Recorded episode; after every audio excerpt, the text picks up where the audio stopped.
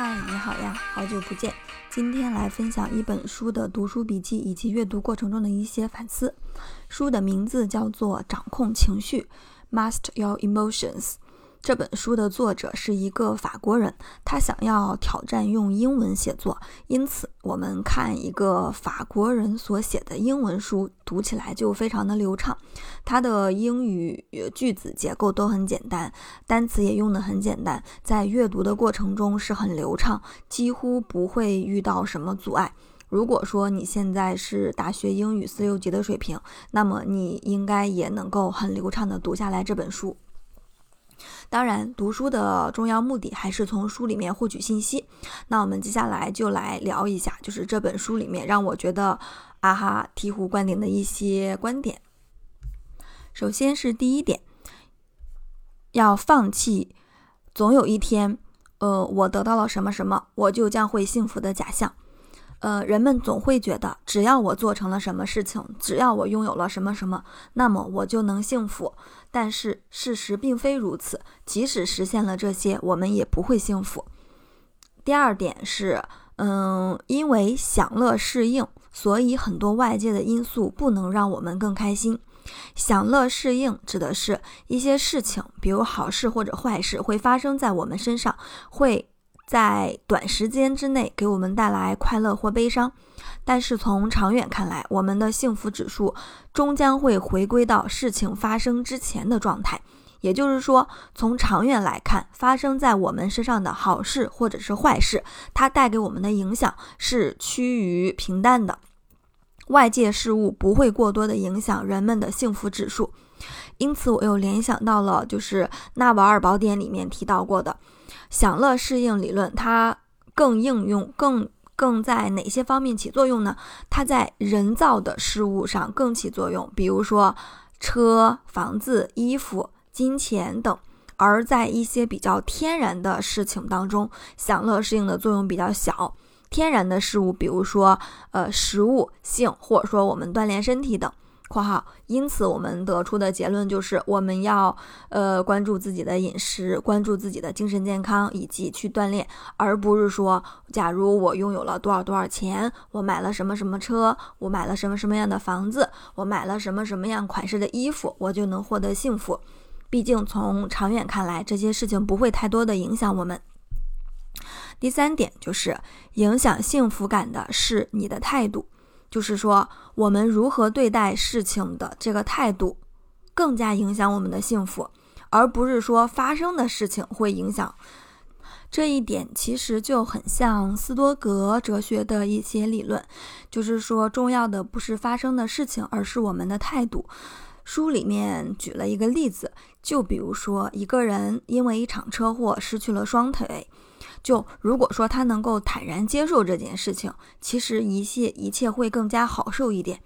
嗯，大多数人们会感到痛苦或者感到难过，主要原因就是因为我们无法接受事实。而如果一旦我们接受事实，我们坦然接受了，那事情就变了。接下来重心就就重心就变成了我们如何积极的应对接下来的一些问题。第四点。就是你的自我，你的 ego 很不安分，他总是会希望生活就如你的预期那样，他总是会希望你变得越来越好。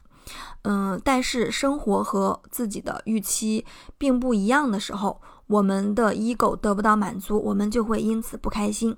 同样，同样，当有人挑战了我们的信仰，比如说挑挑衅了我们喜欢的歌手、我们的价值观，或者说呃一些宗教观的时候，我们就会开始戒备。（括号这个就是意识形态带给我们的一些很大的影响。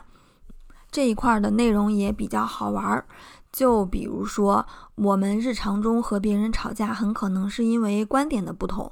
其实观点的不同，就是我们的意识形态，有时候也是我们的 ego，就是这种比较有点偏虚无缥缈的事情。那 ego 在日常生活中的表现，就有可能，比如说，嗯嗯，因为我们过去的一些经验以及我们的应对机制，我们所产生出来的一些“我应该”的想法。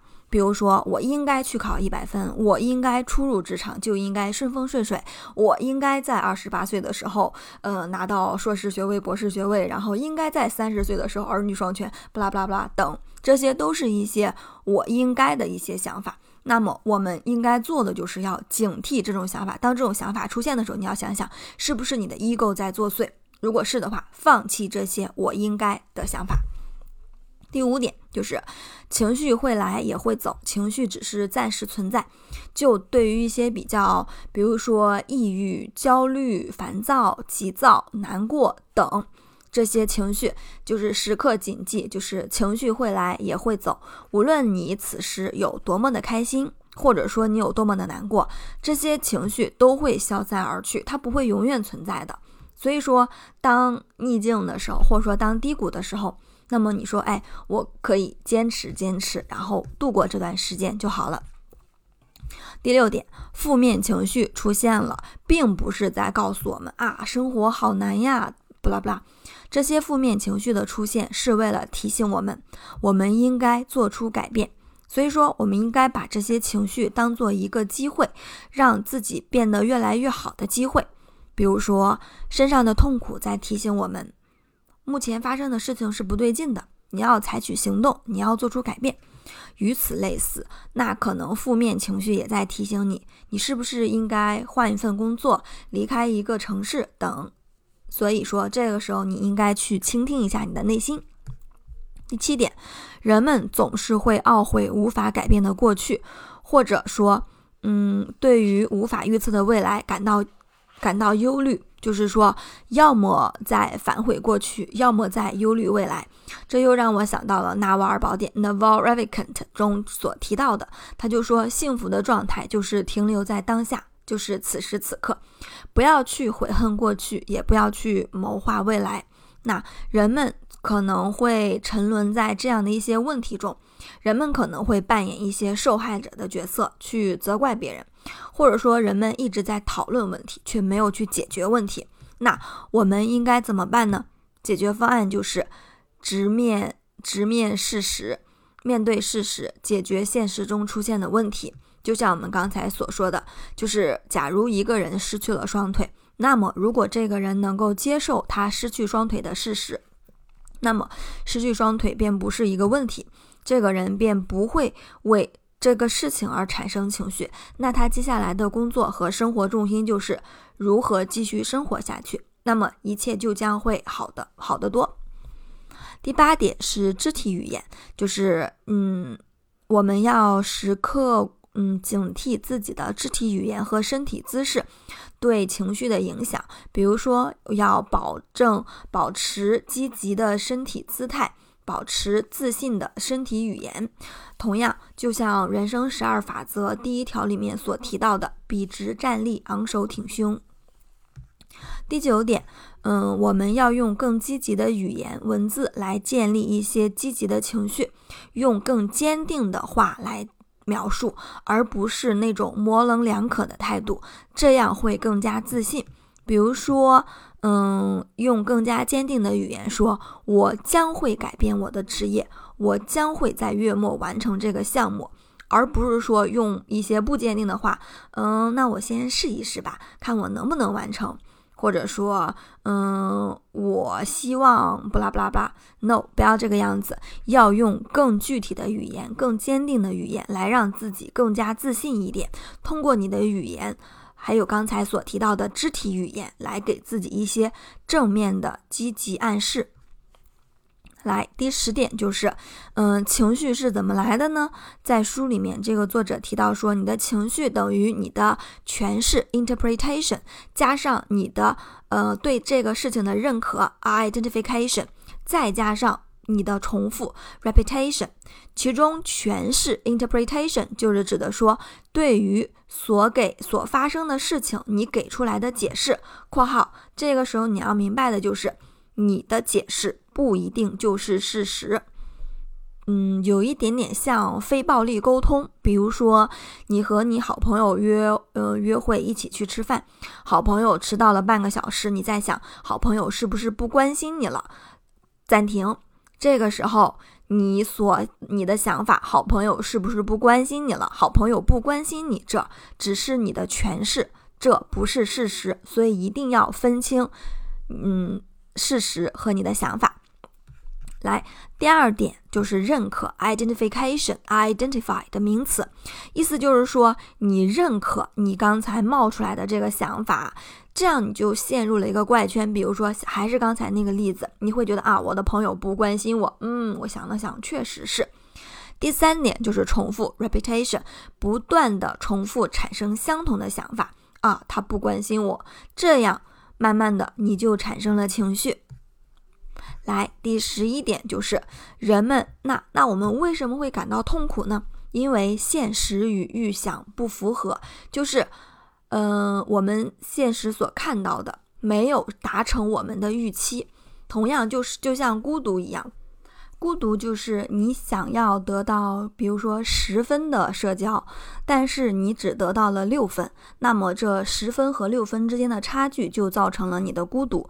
同样，我们的痛苦也在于，可能我预想想要达到二十分，但是现实可能只给了我十六分，那我会觉得啊，嗯，这个跟我们的预期不符，于是人们会陷入痛苦当中。再比如说，你去野餐，但是天下雨了。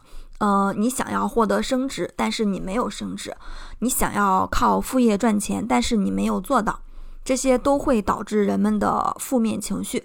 那解决方案是什么呢？解决方案就是接受人生的不确定性，接受人间的无常。这一点在呃去年的畅销书《也许你该找个人聊聊》里面也提到过。就比如说，你去地下停车场去找自己的车，你本来以为会很顺利的做完，去取到车，然后把车开出来，然后回家。但是很有可能你会在去找自己车的时候遇到一个持枪抢劫犯。生命就是这样的，就是要学会接受人生的无常。第二点，就呃第十二点就讲了那么多，那我们应该怎么做呢？就是说我们要修正一些可能不够。呃，理性或者说不够嗯完不够全面的一些想法，比如说想法一，嗯，人们应该避免问题（括号问题是避免不了的，就是人们无法避免问题，我们总是会遇到问题，问题就是生活的一部分，但是不要把它看作问题，我们可以把这个问题看作是成长的机会，就是把它看作一个 opportunity，看作一个机会。想法二，比如说我一定要在三十岁之前拿到博士学位，但是这个是你还是要根据自己的实际情况来判定，就是像刚才说的那样，抛弃那些我应该的想法，因为很多时候我们有一些我应该的想法，很很多情况下我们是做不到的。既然做不到，那就自己再想一想，是不是我要放弃这个我应该的想法。同样，我们还要摒弃一些比较负面的，嗯，想法，比如说我不够好，所以我要继续努力工作，或者说我要比其他人更努力，这样才能怎么怎么样，这样是不对的呀，就是你这样就在压迫自己。嗯，剥夺了自己的其他的自由时间，嗯，并且还要摒弃一种受害者的心态，比如说我那么努力工作却没有得到相应的回报，不啦不啦不啦，或者说我很特别，全世界只有我很特别，呃，或者说世界需要被改变，或者说我我一定要掌控我的行为所带来的结果，不啦不啦，就是这些全都是一些需要摒弃的想法，因为我们无法控制自己行为的结果。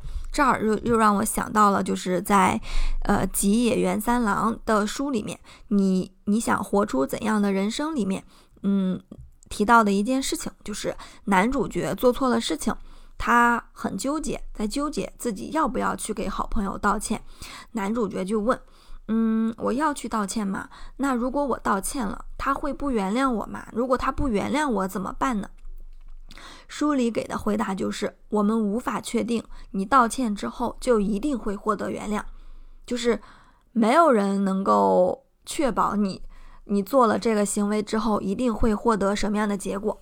但是我们能能能做出判断的就是能够决定的就是我要不要去做这个做这个行为。在书里面，男主角是去道歉了。来，嗯，来，所以说，当我读到这儿的时候，我会意识到，其实我们能掌控的仅仅是自己的行为，而这个行为所带来的结果，我们是不能掌控的。所以说，如果说做错了某些事情，就是要去道歉，哪怕别人不原谅。好，下一点，十三点就是接受那些无法改变的事情。接下来去想，呃，去想，去面对一些解决方案。这个这个点其实就是和刚才那个说的一样，就是把这，嗯，不要不要悔恨过去，过去就是一些过去发生的一些事情是无法改变的。我们能做的就是接受它，然后想出一些应对措施。嗯，此外还有一个小嗯小小的点，就是说作者提到了一点，说要学会原谅，就是我们有我们去原谅某一个人，并不是因为我们比较有同理心，我们能够理解他，我们原谅他是为了我们自己，是因为我认为我自己的幸福要高于我对这件事的耿耿于怀，所以嗯，这个。当时也让我觉得哇哦，嗯，来十四点就是，呃，你在想什么？就是说你的想法、你的情绪决定了你的未来。嗯，你的想法会激发一些、激活一些情绪，而这些情绪进而产生更多的想法，想法和情绪互相促进。那我们应该怎么做呢？那我们应该就是学会。关爱自己，学会尊重自己，学会庆祝日常的一些小的成功。那么，怎么来关爱自己呢？关爱自己是一个非常非常大的课题。你可以，嗯，简单的说，首先第一点就是照顾自己的感受，尊重自己的感觉。还有一个很好用的方法就是，你可以，嗯，把自己当做自己的好朋友，或者说，嗯。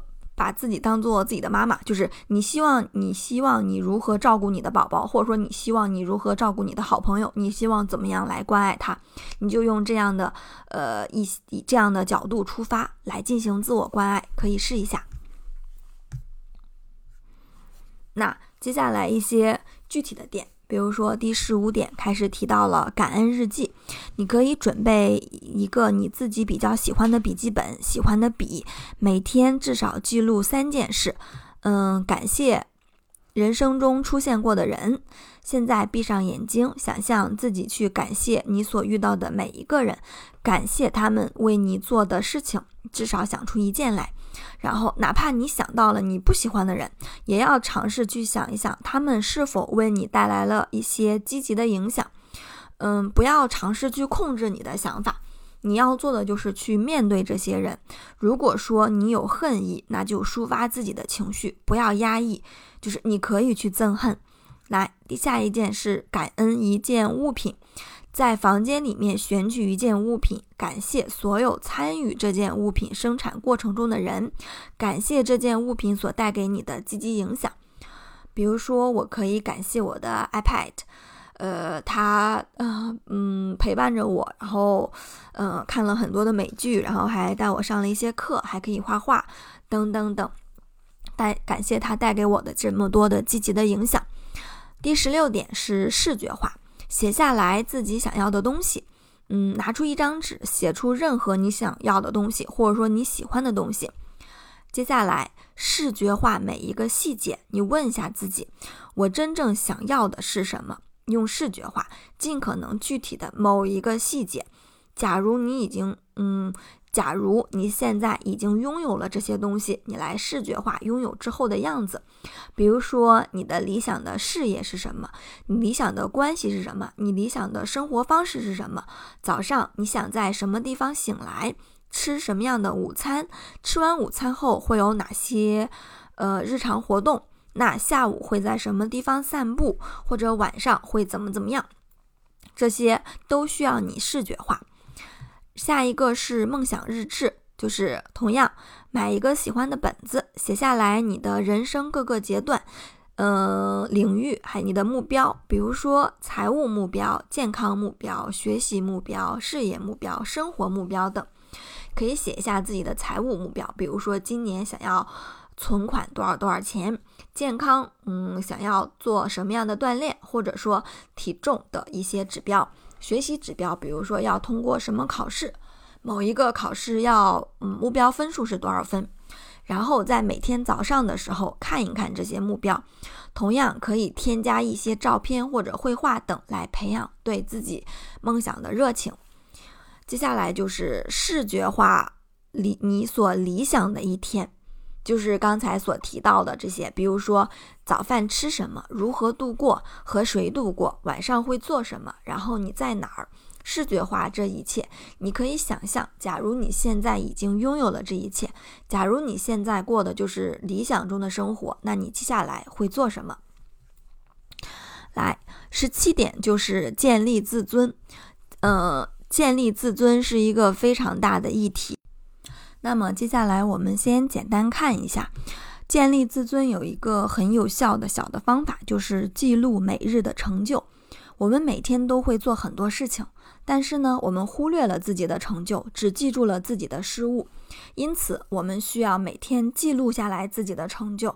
比如说，我今天准时上班，今天吃了水果，今天清理了办公桌，今天完成了项目 A，今天完成了锻炼十五分钟。或者说今天完成了今天的早晨仪式，拉伸身体，或者说今天读书三十分钟等，要通过记录这些小的成就，来让自己有一些生活的掌控感，并且获得一些及时的积极反馈。嗯，慢慢的，我们就会慢慢的开始建立自己的自尊。十八点，培养决断力。这儿有一个五秒原则，就是在五秒之内做决策。做完决策之后，不要反复，沿着这个决策继续走下去。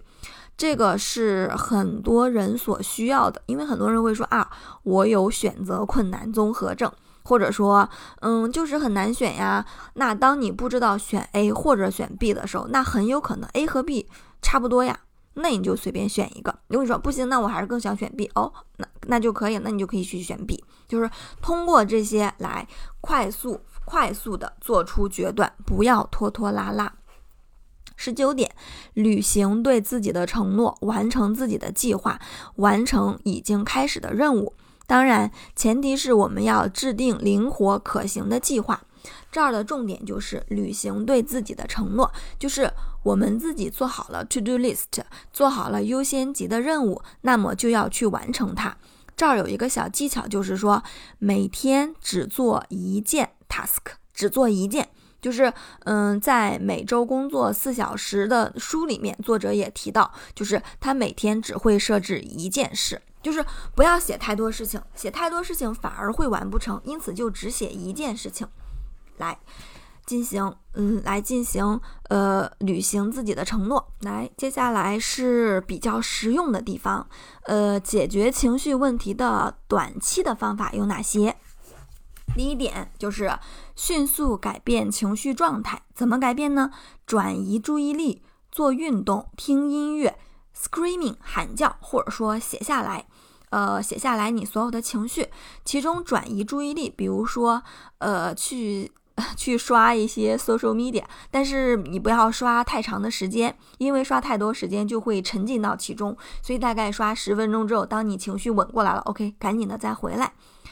第二点就是去做事情，嗯，就是说我们已经是成熟的大人了，我们已经是成年人了，哪怕不开心，也要专心的去工作，去把今天的工作任务完成，去把学习任务完成，而不是放纵自己，让自己沉浸在某种情绪当中。第三点是。感知并分析自己的情绪，记录情绪，记录情绪背后发生的事情。我们可以找人聊天，记录一些自己状态好的时刻，然后释放释放情绪，再接受自己此刻的情绪，然后去分析，比如说自己在什么时候状态会比较好，什么事情让自己更加开心。下一点就是放松自己，比如说休息、睡觉、深呼吸、感恩出现的问题。嗯，因为问题是成长的机会，不要把问题看作问题，而把问题看作我们可以成长的机会。还可以去走路，呃，做做按摩等这些事情都可以放松我们自己的情绪。接下来二十一点，解决情绪问题的长期方法有哪些？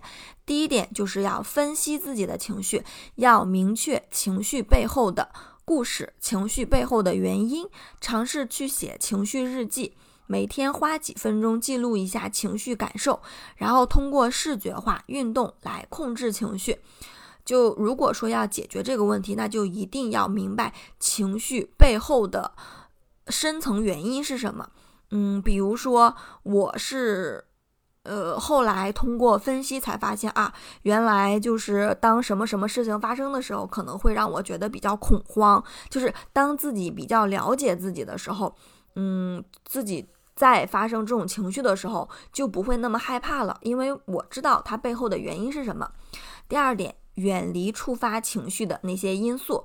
比如说，我们可以改变环境，比如说搬家，或者说离开一些负面的朋友。那也可以移除一些带给我们负面情绪的活动，比如说看电视或者是刷手机等。第三点，调节精神状态，建立一个日常的仪式，比如说冥想、做运动、进行正强化，嗯，写感恩日记。规律运动等，通过这些事情来增加体内的多巴胺，来让我们的生活更加规律化。下一点，增加能量。如何增加能量？这种是一些老生常谈的内容，比如说要保证充足的睡眠，吃健康的食物，保证嗯充分的蛋白质、蛋白质、维生素的摄入，然后要好好休息，嗯。深呼吸等这些事情来增加我们的身体能量，其然后往下走就是寻求专业人士的帮助。就如果说有很严重的低自尊或者是抑郁症或者是焦虑症的问题，那么就可以去寻求专业的心理咨询师。来，最后一点，二十二点就是你已经足够好。嗯，因为从小到大我们都在学习上学，花了很多时间。那上学的时候就是不断的要让自己越来越好。今天考八十八分，明天就要考九十分，下次就要考九十二分。就是我们总是觉得自己不够好。但是事实上，就是我们要学会接受现在的自己。你要相信自己，你已经足够好。就像被人嫌弃的松子的一生这个电影，它的豆瓣上排名第一的影评的标题就是“你值得被人爱，且不必为此做些什么”。就是你要，你要认为自己足够好。当然，在这里并不是说我们要拒绝进一步的进步或者是提升。嗯，这儿的重点就是说，不要对自己过多的批评，接受现在的自己，接受现在自己的局限性，不要过多的指责，让自己处在一个更加温和的、更加温和、更加放松、更加被包容的环境中，这样你才会越来越好。好的，以上就是今天所有内容的分享，感谢你的收听，拜拜。